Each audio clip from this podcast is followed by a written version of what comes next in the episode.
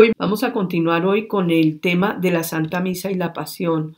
Hoy vamos a hacer entonces lo que corresponde a la parte del acto único y eterno. Es un concepto que Dios, eh, que Jesús le explica a Luisa. a la iglesia habla muy poco de esto porque es una, una parte que no se entiende muy bien a qué se refiere el acto único y eterno de Dios. El catecismo lo alcanza a nombrar que Dios hizo todo en un acto y es su voluntad, lo que algo así dice, pero no se explica muy bien. Entonces se viene a entender ahora con los escritos de la divina voluntad gracias a lo que Jesús le ha dicho a Luisa Picarreta sobre este acto único. Habla mucho de él. Gracias a este acto único y eterno de Dios, podemos nosotros eh, multiplicar en las oraciones de perdón y de desate, como lo hacemos ahora, multiplicamos tantas veces por cuantas veces nos hacen la ofensa, tantas veces por cuantos perjuicios y, y, así podemos multiplicar estos perdones y los desates gracias a este acto único y eterno. Y también vamos a ver hoy el acto único y eterno por otra razón importante que vamos a ver aquí en este momento eh, de, de la, lo que significa. ¿Qué significa el acto único y eterno de Dios? El acto único y eterno de Dios significa que Dios hizo todo en un solo acto, por eso se llama acto único. Único es que es un solo acto, único acto, pero que en ese único acto hizo todos los actos y todos los actos desde la creación del hombre, desde, inclusive desde antes de la creación del hombre, en Dios está. Pero en nosotros digamos que podemos verlo desde la creación de, lo, de, de, toda la creación que hizo Dios, desde el Génesis, cuando pronunció su fiat luz, hasta y todos los actos que han sucedido en todo este tiempo en la humanidad, en nosotros, lo que conocemos, la historia, todo lo que ha pasado, pero además hasta el final, el último acto que vaya a, ser el último hombre sobre la tierra. Todo está en ese acto único y eterno de Dios, como una secuencia de actos. Y para Dios es un único acto, para nosotros es una secuencia, pero para Dios es un único acto. Es, uno de los misterios más grandes que hay, digamos, en, en toda esta parte de la creación del hombre y de Dios mismo. Y, dice eterno porque es eterno, porque siempre está en acto de suceder. No, no es que se repitan los actos, los actos no se repiten, están siempre en acto de suceder, así es como lo debemos entender. Y este concepto es muy importante entenderlo para entender por qué la pasión de Jesús se, eh, se celebra en la Santa Misa y también para entender mm, por qué eh, Jesús nos enseña a girar y a girar en el acto único y nosotros podemos poner en cada, digamos, flor de la creación de todas las margaritas, si me gusta la, la, flor que se llama la margarita, puedo poner en todas, desde la primera hasta la última, mi te amo, todas las margaritas que ha habido en la creación de la, del, la tierra, eh, yo puedo poner mi te amo ahí, pongo mi te amo, te adoro, te bendigo, te alabo, te glorifico, te doy gracias. Eh, también podemos pedir que venga el reino, que como si eso eran las oraciones de Luisa. Y, hay una parte eh, que no sé si la vez pasada les hablé en, el, en la conferencia anterior de la misa, les hablé de esto, pero eh, Luisa está haciendo la oración de las llagas eh, de Jesús y le dice a Jesús que no, no le queda tiempo, ya se tiene que, o sea, ya tiene mucho sueño, se va a dormir.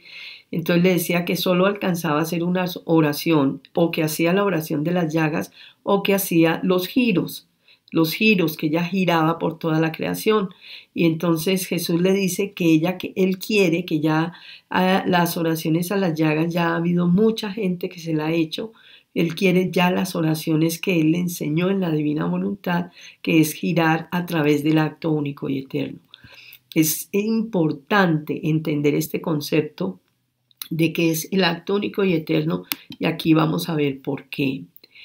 Este acto único y eterno que yo les quiero explicar aquí tiene mucho que ver con esta, la Santa Misa, porque nosotros eh, en el momento eh, que estamos en la misa, en el momento de la consagración, esta es una imagen que ustedes están viendo ahí, de una imagen en que el sacerdote está levantando la hostia eh, para consagrarla Jesús eh, está levantando también con el sacerdote esa hostia y la, misma también que él tenía, pero él tenía un pedazo de pan en, en la última cena.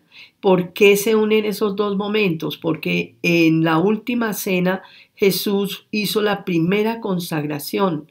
Se podría decir que es la primera Santa Misa la consagración del pan y del vino, la transustanciación que les hablé en la conferencia anterior, la transustanciación. Entonces Jesús con el sacerdote levantan la hostia y también está ya Jesús en la cruz agonizando, está en el momento eh, de su pasión donde él está ya con todos los dolores en la cruz a punto de morir.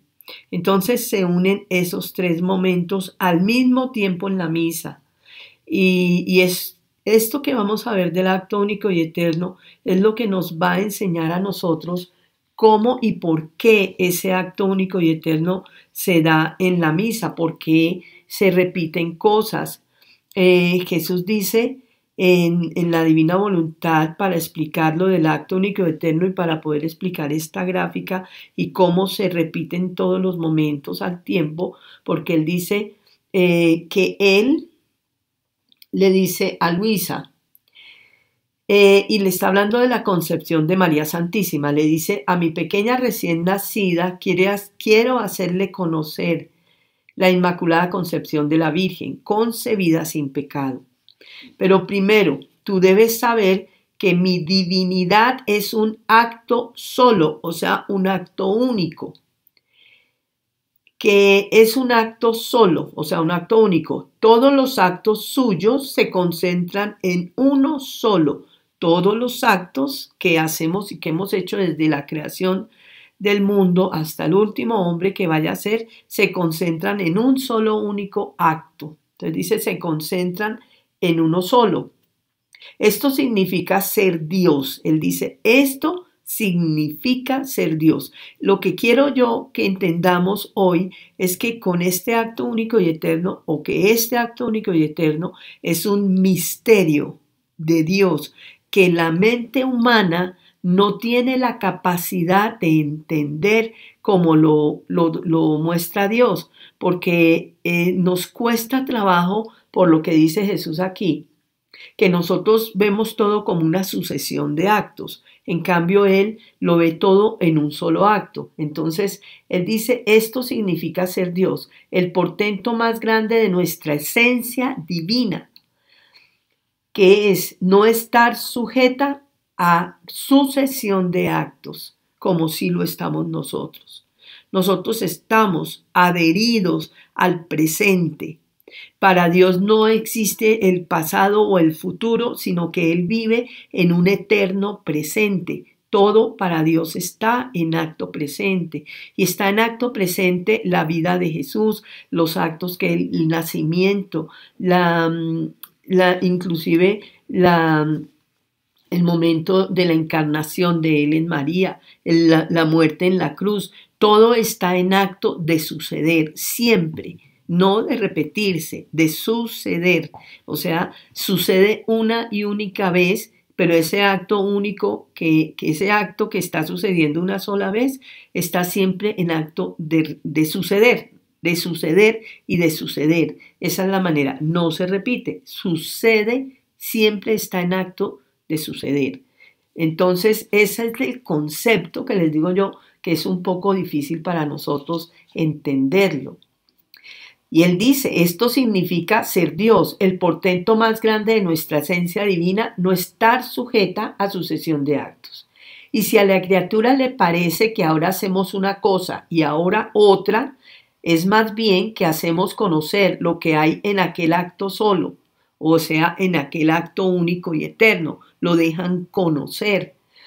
entonces dice, porque la criatura, incapaz de conocerlo todo de un solo golpe, como si es Dios que puede verlo todo en un solo acto, entonces dice que nosotros somos incapaces de conocer todo de un solo golpe, se lo hacemos conocer poco a poco. Es la manera como Jesús nos indica que este acto único y eterno de Dios es un solo acto donde están encerrados todos los actos y que nosotros no podemos entenderlo porque no tenemos como esa capacidad que Dios sí tiene y dice que eso es lo que significa ser Dios, que Él puede tener todo y ver todo, eh, contener todo en un solo acto. Nosotros no. Entonces ahora le habla a Él de la concepción de María Santísima. Ahora, todo lo que yo, verbo eterno, debía hacer en mi asumida humanidad, formaba un solo acto. O sea, todo lo que Él hizo desde su encarnación, vida, pasión, muerte y resurrección, formaba un solo acto, con aquel acto único que contiene mi divinidad. Así que antes de que esta noble criatura fuese concebida, ya existía todo lo que debía ser en la tierra el Verbo Eterno. Antes de que María fuera concebida, ya estaba la pasión de Jesús completa, la vida, la concepción, el nacimiento, la vida, pasión, muerte y resurrección de Jesús ya estaba en ese acto único y eterno de Dios. Y ya está en el acto único y eterno de Dios la última criatura que va a vivir en la tierra, la última.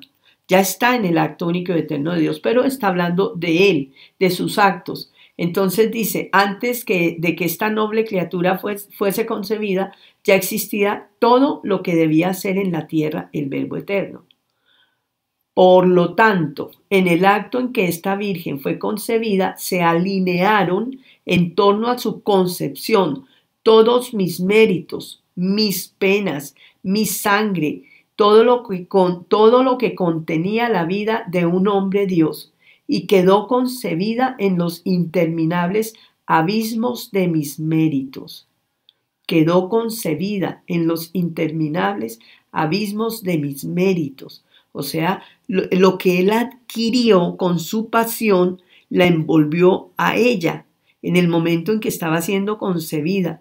Y entonces por eso, por eso pudo él eh, digamos que por el acto único y eterno pudo María ser concebida sin la mancha de pecado.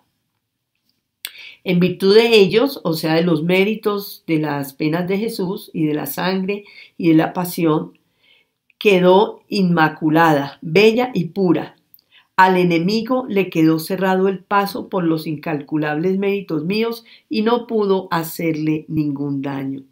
Entonces, es una manera como Jesús explica lo que ya vamos a entrar a ver, qué es lo que significa esa, ese acto único y eterno de Dios. Le dice Jesús a Luisa, la potencia de un acto solo, o sea, de un acto único, continuamente repetido es grande, mucho más el acto único de un Dios eterno, que tiene virtud de hacer todo con un solo acto, todo con un solo acto o todo en un solo acto. Por eso ni el pasado ni el futuro existen en este acto y quien vive en mi voluntad se encuentra ya en este acto único. Estas son eh, lecturas de los escritos de la Divina Voluntad, las que le leí de la Inmaculada Concepción del volumen 16 de 8 de diciembre de 1923.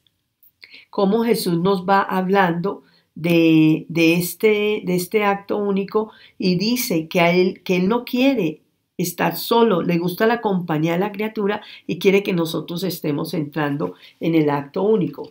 Pero él también dice lo siguiente, que es lo que les voy a decir en la lectura del volumen 18 del 24 de octubre de 1925, dice, solo mi voluntad es un acto único que no tiene sucesión de actos. Lo que les decía, ahorita les voy a explicar este concepto, pero les tenía que hablar de esto para que se preparen em, o por lo menos eh, tengan una noción de lo que vamos a ver, de que lo podamos entender cómo es que ese es ese acto único y eterno. Entonces dice, solo mi voluntad es un acto único, que no tiene sucesión de actos. Este acto único está como fijado en un punto que jamás se muda, o sea, no cambia, siempre es así como quedó, como es, como Dios lo hizo. Este punto es la eternidad. Entonces, la eternidad que está fijado, el acto único y eterno de Dios, porque siempre está en acto de suceder. Y mientras es un acto solo, es acto primero, acto interminable. Sin embargo, su circunferencia es tan inmensa que nada le puede escapar. Abraza todo y a todos en, en, un solo abrazo. Ahí también estamos todas las criaturas del pasado, del presente y del futuro en ese acto único y eterno de Dios. Por eso nosotros también podemos hacer actos y llevarle a, a, todas las criaturas del pasado, del presente y del futuro. Inclusive en las oraciones que nosotros proponemos en la misa es que empecemos recorriendo y llevando a todas las criaturas a misa. Voy a misa, las traigo a todas en nombre mío y a todas las criaturas. Hago y celebro la misa en la parte que a mí me corresponde por todas las criaturas pasadas, presentes y futuras. Eso lo podemos hacer gracias a este acto único y eterno. Entonces, por eso yo siempre la oración que hago es me fundo en ti, Jesús, en tu voluntad y entro al acto único y eterno. Al hacer esto, nosotros entonces podemos eh, ir eh, recibiendo esos beneficios que tiene el acto único y eterno. Ya entramos a tomar posesión del acto único, por decir así, y a tomar parte de él y empezar a hacer oraciones, giros, que es lo que Jesús nos enseña. Entonces, esta, esta conferencia eh, es para que aprendamos también a, a, ver cómo son estas oraciones que Jesús le enseña a Luisa en la divina voluntad y también cómo se relacionan en la misa. Vamos a ir viendo entonces cada uno de estos actos, cada uno de estas, eh, digamos, estas oraciones que podemos hacer también en la divina voluntad y también cómo y por qué se une o por qué sucede la pasión de Cristo en la Santa Misa cuando la pasión de Cristo fue hace muchos años o hace dos mil años más de dos mil años y la misma eh, y la misa se celebra todos los días. Y todos los días que se celebra la misa suceden estas cosas como lo que estamos viendo en esta imagen que es que se une eh, la última cena con la consagración en acto en que está sucediendo la consagración que está haciendo el sacerdote y se une también eh, la, la, crucifixión de Jesús ya estando él en la cruz agonizando. Entonces, eh, por eso es que como se une todo, entonces ya vemos por qué. Entonces vamos a ver por qué sucede, todo se va uniendo. El acto único y eterno de Dios podemos nosotros imaginarlo eh, como si estuviéramos nosotros parados al inicio de una inmensa pared, una pared larga, larga, larga, larga, larga, larga, larga, larga, larga, eh, de una cuadra larguísima. Y vamos a imaginarnos que en esa pared están pintados todos los eventos que han sucedido desde que Dios hizo la creación hasta el último hombre que vaya a vivir en la tierra, ya en el reino de Dios instaurado. Entonces vamos a imaginar que nosotros empezamos a mirar, vemos primero el Padre Celestial que pronuncia su fiat luz o hágase la luz, que es lo que aparece en el Génesis. Lo primero, el primer párrafo del Génesis ya está el Padre pronunciando su fiat luz. Entonces, cuando empieza la creación, y luego viene toda la creación y todo lo que va pasando. Entonces nos vamos a imaginar que nosotros vamos caminando y vamos viendo la pared, cómo se va girando, cómo va moviendo. Entonces el fiat luz del Padre Celestial, vienen los seis días de la creación, luego viene eh, la parte en que Adán y Eva pecan, salen o son echados del paraíso terrenal y el paraíso cerrado, Luego viene Noé, que está haciendo el arca. Está también eh, ya el arca y el diluvio. eh, son fotos o imágenes de lo que ha pasado. Hay muchas cosas que han pasado entre una y otra imagen, pero pues va, va, uno sacando aquí, sacamos como las más importantes para irlas mostrando, porque no se puede mostrar todo. Viene Abraham sacrificando a su hijo, Moisés con las tablas de la ley, y está Jacob con José, su hijo José el consentido. Y luego vienen los profetas del Antiguo Testamento, cada uno en su orden cronológico, hasta que viene la, eh, digamos, la anunciación de María, cuando Dios le anuncia que va a tener eh, un hijo que es Jesús, el nacimiento de Jesús en el pesebre, viene también toda la pasión de nuestro Señor Jesucristo. Entonces nosotros estamos caminando al frente de la pared y estamos viendo estas imágenes. Viene también la parte de la resurrección y de la ascensión de Jesús al cielo y luego también la asunción de María Santísima al cielo. Luego ya queda la iglesia y todo el tiempo de la iglesia ya fundada como iglesia católica, hasta pues pasaron muchas cosas hasta que ya quedó en el Vaticano y se quedó la iglesia ya instituida, la vida de cada uno de los santos y todos estos santos van pasando poco a poco, eh, cronológicamente, hasta que llega Luisa, donde nosotros ya pues conocemos todo esto que, que les estamos diciendo y todos los santos que ha habido y todas las cosas que han pasado. Viene ya el apocalipsis, entonces el toque de las trompetas, van a pasar una cantidad de cosas muy duras para todos nosotros. Y luego viene la segunda venida de Jesús, donde Él viene como rey a instaurar el reino, viene eh, con su corte celestial se abren las puertas del paraíso nuevamente para que el hombre vuelva a entrar, pero ya es como, como si fuera el cielo en la tierra, para que vuelva a vivir el hombre como vivían Adán y Eva. Aquí está el árbol de la vida, un poquito despojado porque el árbol de la vida es bastante frondoso, pero pues esa fue la imagen que encontré. Y viene también eh, lo que es ya el hombre viviendo en el reino, que es un estado en que el hombre y toda la creación van a vivir en armonía. Y digamos que hasta ahí, hasta el último hombre que ha vivido sobre la tierra, es lo que nosotros conocemos y hemos visto de este acto único y eterno, porque ahí está ya todo. Vamos a verlo un poquito más detenidamente. Ah, aquí en esta imagen yo les muestro también como si estuviéramos viendo ya la pared. La pared sola, la pared donde están todas las imágenes, pero pues tuve que hacer la curva para que cupiera toda la pared, digámoslo así, donde está desde donde el Padre pronuncia la parte izquierda, al inicio está pronunciando el Padre el fiat luz de la creación, vienen los días de la creación, la caída de Adán y Eva, la salida del paraíso, el diluvio y todas las imágenes como las vimos hasta la última. Todas están en la pared. Ahora, para que nos imaginemos qué es lo que pasa con el acto único y eterno, ya nos podemos hacer una imagen de que están todas en una gran pared, todas las imágenes. Pero aquí las imágenes están quietas, no se mueven. Entonces, como no se mueven, vamos a darles vida, porque en realidad tienen vida, sí tienen vida estas imágenes están siempre en acto de suceder, siempre en acto de suceder.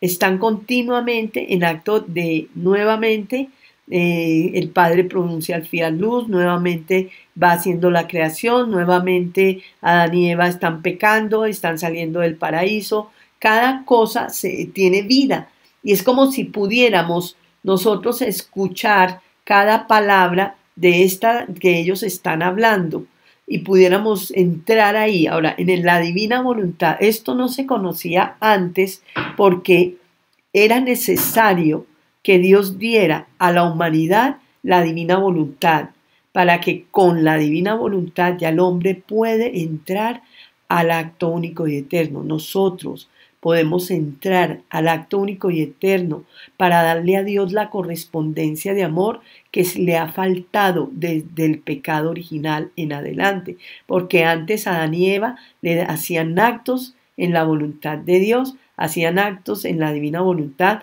actos divinos, como los llama Jesús, que eran actos hechos por Dios en ellos. Esos actos están ahí hasta el momento de la caída de Adán y Eva, que es donde viene en que el hombre pierde todas las condiciones que tenía el hombre en el paraíso terrenal y empieza el destierro del hombre y toda la historia que nosotros conocemos. Y desde ese momento ya podemos nosotros también darle a Dios la gloria que el hombre ha debido darle y que no le ha dado.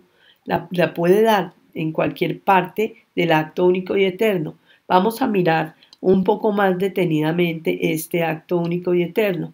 Empezamos con la primera parte, que es donde aquí el Padre está pronunciando el fiat luz o el hágase la luz. Miren, en el libro de los giros, Luisa nos hace un recorrido por todo este acto único y eterno. Esos son los giros.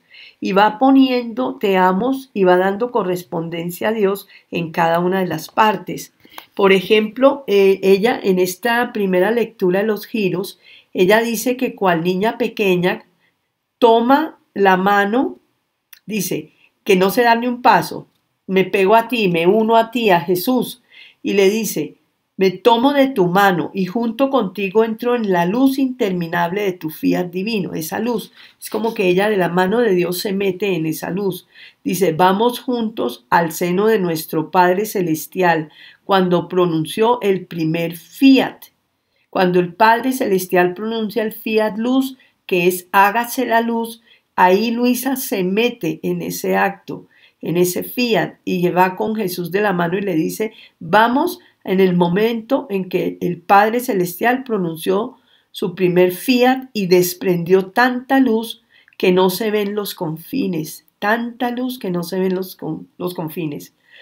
Mi Jesús, ah, haz que tu pequeña hija reciba toda la virtud, la potencia, la santidad, la luz adorable de tu adorable fiat. Aquí hay una cosa muy importante. En estas oraciones no es solamente darle esa correspondencia de amor a Dios, sino que también es recibir lo que Él está haciendo. Ella recibe todo lo que Dios saca de Él, esa luz inmensa la recibe Luisa, recibe los bienes de la luz, recibe el amor que sale de Dios también en ella, para que con esa luz y ese amor ella pueda devolverle a Dios el te amo que corresponde ahí en ese momento tan grande cuando está haciendo la creación. Entonces ella dice, em, haz que tu pequeña hija reciba toda la virtud, la potencia, la santidad, la luz de tu adorable fiat, para que no sienta en mí más que la vida de él, y con su vida pueda, porque es lo que le dice él, pueda abrazar todo, darte, darle todo, suplir por todos, suplir por todos, como todos están en el acto único y eterno, ella puede por todos suplir, diciendo simplemente, eh, eh, suplo por todos, por mí y por todos, pero fundida en Jesús, en su voluntad y en, en su divinidad también, y entrando al acto único y eterno, que es como se hacen los giros. Ahora, darle todo, suplir por todos y raptarlo sobre la tierra, para que retome de nuevo triunfante a reinar en medio de las criaturas también pide que venga el reino de Dios a la tierra y pone en cada cosa que hace giros, Luisa, giros. Giros, ¿por qué? Porque es como, imagínense que esa pared estuviera como un círculo, estuviera cerrada. En la primera parte donde Dios dijo, fía luz, esté unida a la última parte donde va a vivir el último hombre y fuera como un círculo. Entonces gira es porque ella va girando alrededor de ese acto único y eterno, dando como vueltas, vueltas. Empieza en la creación, pasa por la redención, llega a la santificación y vuelve a arrancar en la creación y va haciendo todo ese giro completo, Luisa, eh, porque es una oración continua, es estar repita y repita y repita esa oración que es poniéndote amos en todo lo creado en toda la redención, en la santificación, que es ya la parte del reino de Dios en la tierra. Entonces, luego dice aquí, Luisa, he aquí porque, amor mío, giro en tu querer, o sea, en tu voluntad, giro en tu voluntad, para seguir todos sus actos. O, cómo es de bello ver que vuestra majestad suprema pronuncia un fiat y extiendes el cielo azul, o sea, ya empieza él a hacer la creación y ella lo va acompañando. Dice, con millones de estrellas brillantes de luz, pronuncia otro y crea el sol. Dice todavía otro y crea el viento, el aire, el mar y todos los elementos juntos, con tal orden y armonía que hacía. O sea, ella, nosotros también lo podemos hacer, para eso son los giros acompañar a Luisa o hacer lo mismo que hizo Luisa en toda la creación, en la redención, porque después sigue acompañando a Jesús en el momento de la redención, en los dolores de Jesús, en los dolores de María, los consuela, los acompaña. Por eso nosotros vemos que en la, en la pasión de Cristo, en las 24 horas de la pasión, ella va y va recorriendo con Jesús, lo va sanando y Jesús dice, que quien en su pasión hace las horas de la pasión eh, conscientes de que está en acto de suceder, de que forma parte de ese acto único, él siente una vida, siente que le quitan la corona de espinas, los clavos, que le alivian los dolores, por eso mismo, porque podemos entrar realmente en la imaginación en este acto único y eterno para hacer oración en la divina voluntad. Luego dice Luisa, ah, bueno, entonces ella gira en la creación del hombre. Yo continúo mi giro y ya estoy en el Edén y te encuentro en acto cuando tú, amor mío, junto con la Trinidad Sacrosanta, estás formando tu querida joya, la bella criatura del hombre. Con cuánto amor lo formas, cuánta belleza no le infundes, de cuántos tintes de matices divinos no lo revistes. Mi Jesús, en mi temblor de amor vengo precisamente al acto en el cual vuestra Majestad Suprema, desbordando de amor, soplaba el hombre y respirándole le infundías la vida, dándole vuestra semejanza y como heredad tu fiat divino. También yo quiero recibir vuestro hálito regenerador, quiero amaros y adorarlos con aquella perfección y santidad con la cual los amó y adoró mi primer padre Adán. Entonces, claro, Luisa, ¿qué es lo que hace? Toma el amor que sale de Dios hacia Adán y Eva, porque fue un amor impresionante que los inundó, los envolvió y los llenó de amor porque Jesús dice que la sangre es amor, las venas son amor, que en cada pálpito de corazón está diciendo te amo, el corazón es amor, la piel es amor, eh, todo es amor en el hombre. Y Luisa entonces recibe ese amor que Dios le manda al hombre, lo hace suyo propio y se lo devuelve nuevamente. Entonces, por eso es que ellos, eh, ella gira en toda esta parte. Quiero seguir paso a paso mis a mis primeros padres cuando para su máxima desventura salieron de esta unidad de tu voluntad para hacer la propia. Entonces aquí es cuando ya salen del paraíso, son echados en la primera imagen. Y ahí está Luisa también poniendo, haciendo giros. Y dice, quiero seguir paso a paso a mis primeros padres, Adán y Eva. Y cuando para su máxima desventura salieron de esta unidad de tu voluntad para hacer la propia. Y por esto cayera de lo más alto a lo más bajo de todas las miserias, tanto que el cielo y la tierra fueron estremecidos, porque vieron salir las más bellas criaturas, las más bellas criaturas de dentro de la voluntad de su Creador. Dios había creado al hombre de una manera muy especial, de, de, todo lo que hizo creado, porque la creación la hizo para el hombre, al hombre lo creó de una manera muy especial y muy bella. Y y se desahogó en amor en el hombre. Entonces cuando el hombre peca, Dios siente mucho dolor y tristeza. El hombre que sale del paraíso terrenal y entonces dice, ella, ya el hombre empieza a vivir el destierro, que es lo que conocemos nosotros, que es un lugar muy duro. La tierra se vuelve hostil, como dice el catecismo, en el momento que Adán y Eva pecan.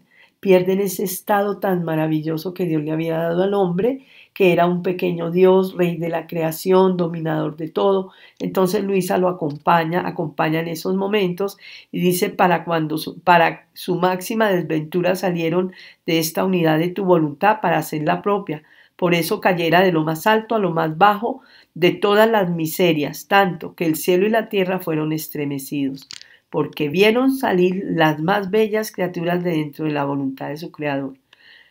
No quiero salir de la unidad de tu querer divino, dice Luisa, para suplir lo que perdieron las primeras criaturas, para quitar de ellos el marco de la desventura que se imprimió sobre sus frentes porque hicieron el propio querer.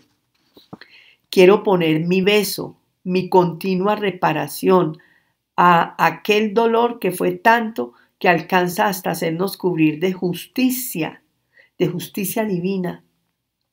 Y yo quiero removerte el manto de ella y ponerles el manto de paz, de luz, de la unidad de vuestra voluntad y tener un solo grito. Venga el reino de tu fiat. Retornen los primeros tiempos de la creación, que se abran de nuevo las fiestas, los gozos, las diversiones entre tú y las criaturas.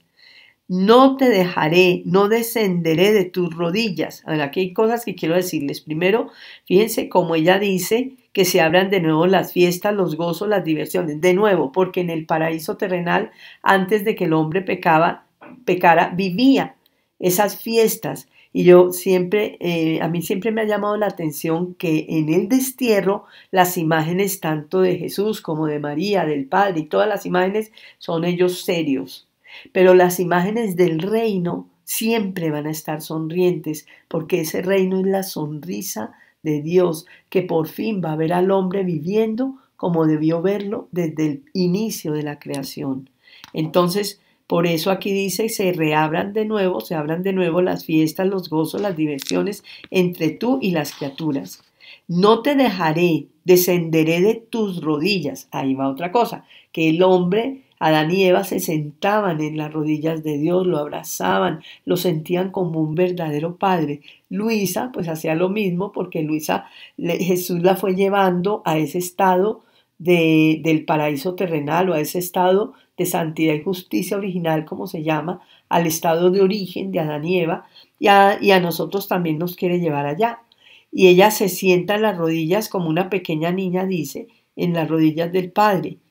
No te dejaré, no descenderé de tus rodillas, si no me das la palabra que de nuevo harás regresar el reino de tu voluntad en medio de las criaturas. O sea, ese reino que vivía el hombre en el paraíso terrenal se perdió por el pecado de Adán y Eva, se cierran las puertas del, del paraíso terrenal que es similitud al paraíso celestial, o sea, el cielo en la tierra. Se cierran las puertas, entonces Luisa dice que no se baja las rodillas hasta que no le prometa que va a volver a traer el reino de Dios a la tierra. Y claro que sí, porque Jesús lo dice que él vivió su pasión tan dolorosa solamente pensando en que iba el hombre a volver a ese estado del paraíso. Él dijo, yo no viví tantos dolores, sufrimientos para ver al hombre en un estado de miseria, donde estamos nosotros con los pecados, con las miserias, las debilidades, porque no hago el bien que quiero, sino que obro el mal que no quiero, porque no soy yo el que obra, sino el pecado que habita en mí el que hace las obras, que se los he repetido muchas veces, es por eso. Quiero sobrevolar en tu querer divino para encontrar a todo y a todos. O sea, en, esta, en este querer divino y en este acto único, eh, Luisa encuentra todo lo que ha sucedido en la tierra, desde el primer hombre, que son Adán y Eva, hasta el último. Y ella dice, quiero sobrevolar en tu querer divino para encontrar a todo y a todos, todas las criaturas, por lo que te imprimo mi te amo en el sacrificio de Adán. Entonces ya viene el sacrificio de Adán, ahí le imprime el te amo de Luisa. Luego dice, eh, por lo que imprimo mi te amo en el sacrificio de Abraham, en la obediencia de Isaac. Ya Isaac viene a ser el que obedeció ahí con que de acostarse y no le, no le dijo nada al papá, se dejó amarrar. Entonces ahí Luisa también pone el te amo de ella. Para pedirte por este sacrificio y por esta obediencia el reino de tu querer divino. O sea, ella iba pidiendo el reino en todo lo que podía, en todo lo que sucedía, va recibiendo el bien que Dios da en ese acto, lo recibe ella para devolverle a él también una correspondencia con esa misma fuerza y potencia, ese mismo amor, todo lo que ella recibe de los actos. También siempre en cada acto pide que venga el reino de Dios a la tierra, para que se le dé a Dios la gloria y la adoración, la alabanza, y además ese reino que aprovechar para pedirlo en cosas que que pasaron ya en la historia del hombre, pero que Dios quiere y que sucedieron, pues entonces aprovecharlos para pedir el reino, que venga pronto, que era la oración que Jesús le pedía a Luisa y la que María también. María hacía que viniera el Redentor. Y ya estando el Redentor, pues ella la, la ilusión de María era que el reino de Dios viniera, porque ahí también está el triunfo del corazón inmaculado de María ese que se habla tanto en tantas partes, que el triunfo del corazón inmaculado de María está en que vuelva a reinar la voluntad de Dios en la tierra, vuelva a reinar Dios sobre la tierra. Luego dice, en esta unidad de tu fiat encuentro dolor de Jacob, el dolor de José. Entonces ya está hablando de José y de Jacob, perdonen esta que vimos acá, que no la tengo acá, sí la tenía donde está José, eh, pero aquí no la mostré en estas donde está José con su vestido nuevo y, está con Jacob. Entonces ella dice, en esta unidad de tu fiat encuentro el dolor de Jacob, el dolor de José y su gloria. Y yo, sellando mi te amo en ellos, por ti te pido tu reino. Sobrevuelo todavía, encuentro la potencia de los milagros de Moisés, ahí está Moisés, la fortaleza de Sansón, la santidad de David y, el, y la paciencia de Job, todas sombras de tu voluntad echada sobre ellos. Y yo, sellando mi te amo, te pregunto por todos estos, que venga tu querer divino a reinar sobre la tierra. Estas son lecturas que va haciendo Luisa y que va haciendo giros, giros poniendo amo. hace muchos giros y va acompañando la creación en estos giros. Aquí eh, ya, entonces digamos, se acabó el Antiguo Testamento, digámoslo así. Ah, pero recordemos que siempre para que ella pueda hacer los giros, nos devolvemos un momentico, aquí es como imaginarnos nosotros que en este fiat luz del Padre y en todos los actos de la creación y el pecado de Adán y Eva, como si todo estuviera en acto de suceder, está siempre. Nosotros podemos ir al momento de la creación y acompañar a Dios a hacer la creación por el acto único y eterno. Si no fuera por ese acto único y eterno, no podríamos hacerlo. Mm. Podemos porque Él lo hizo todo, porque está todo en acto de suceder, está en acto de suceder la creación, está en acto de suceder la creación del hombre, está en acto de suceder el pecado de Adán y Eva, todo en acto de suceder, como si estuviera siempre sucediendo, sucediendo, y podemos entrar al acto único y eterno para poner nuestro te amo, te adoro, te bendigo, te alabo, te glorifico. Luisa hace muchos actos y muchos giros. Hay un libro de giros, pero también dentro de los escritos hay montones de oraciones y de giros que Luisa está haciendo constantemente para que nosotros aprendamos. Viene entonces la parte de la redención, desde la anunciación del ángel a María también está en acto de repetirse, está en acto de suceder, el nacimiento de Jesús, en acto de suceder. Luisa le permite Jesús ver su nacimiento, ella está y algo muy especial que Luisa pudo ver a través de la luz del nacimiento de la Virgen María. Eh, yo hice unos videos de Navidad y, seguidos de todo esto que habla eh, Jesús y María en la divina voluntad de la Navidad. Muy, muy bellos. Es lo que ellos dicen, es cosa tremenda. Y ahí está como Luisa, cómo fue el nacimiento y que Luisa pudo ver a través de la luz este nacimiento. Que fue que el ángel, que es lo que ella cuenta, el ángel toma al niño, la mamá se vuelve luz, María, y Jesús se vuelve luz, es luz y sale de, de María Luz, Jesús Luz, y el ángel lo recibe y entonces se lo entrega a su mamá, a la Virgen. Es la manera como cuentan, eh, fue el nacimiento. Uno puede, en esos misterios, cuando está rezando el rosario, puede ver todo el misterio, porque eso es la contemplación de los misterios, donde uno entra a poner te amos en todos los misterios, a adoración, a todo y se imagina eso, el, el, Jesús en el pesebre, a la Virgen, a San José, a la burra y el buey, se puede imaginar los pastorcitos, los reyes magos, todo lo que quiera mientras va rezando el rosario y va poniendo te amos en cada cosa. Están en acto de suceder, están en acto de suceder. Ahora la pasión de Cristo, toda la vida, desde la infancia hasta la vida oculta, lo que hacía Jesús en su casita de Nazaret, que era una vida normal, normal, normal, pero interiormente iba haciendo oración, reparando, haciendo estos mismos giros que nos enseñó. Esas eran las oraciones de Jesús y de María, de Luisa y ahora de nosotros.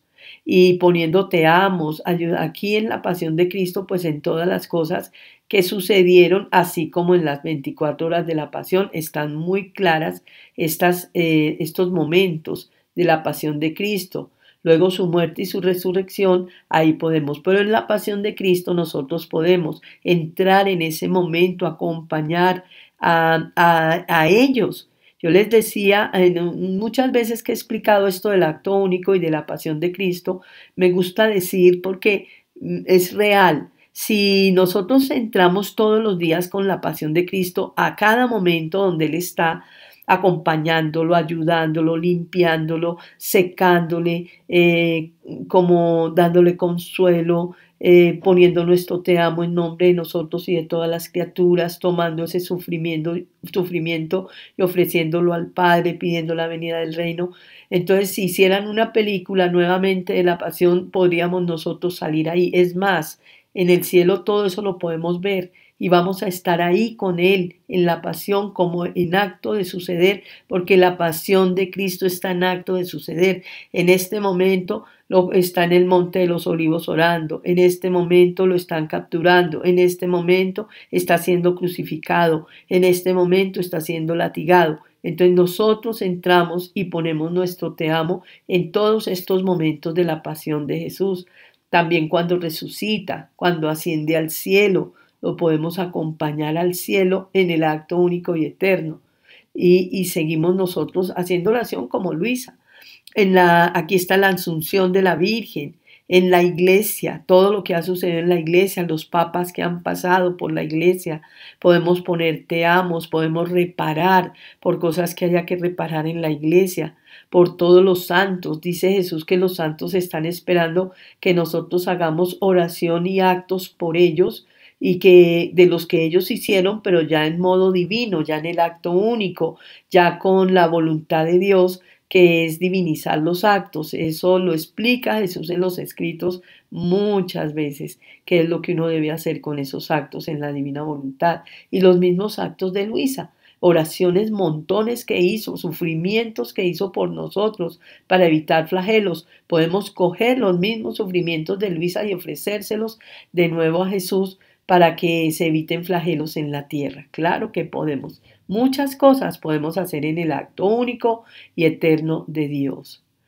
Ahora, ya la última parte, digamos la tercera, la, la parte del Apocalipsis, que ya viene, que ya estamos, no sabemos en qué trompeta del Apocalipsis, pueden ser las primeras trompetas que están sonando, eh, ya en este momento nosotros en el acto presente, pero aquí en el, en el acto único están todas, cuando se toca la primera, la segunda hasta la séptima, luego todo lo que viene para la tierra, las pestes, las enfermedades, las... Em, los, las, este va a ser una purificación de fuego, entonces viene lo que es, em, eh, es que me acordé de las tres columnas que lo vamos a ver Vamos a ver cómo hacemos esa explicación. Yo la llamo tres columnas, pero es la era de la creación, de la redención y de la santificación, la obra del Padre, del Hijo y del Espíritu Santo. Entonces, esta podría ser ya la santificación, que es la obra del Espíritu Santo, pero a partir ya de la venida de Jesús. Aunque ya estamos en ese, eh, eh, inició el Pentecostés con la venida del Espíritu Santo, pero y, el Espíritu Santo ha ido dándole al hombre gotas de conocimiento, porque el hombre no puede con más, pero ya en la divina voluntad y en el reino de Dios, ya el hombre va a conocer mucho de Dios.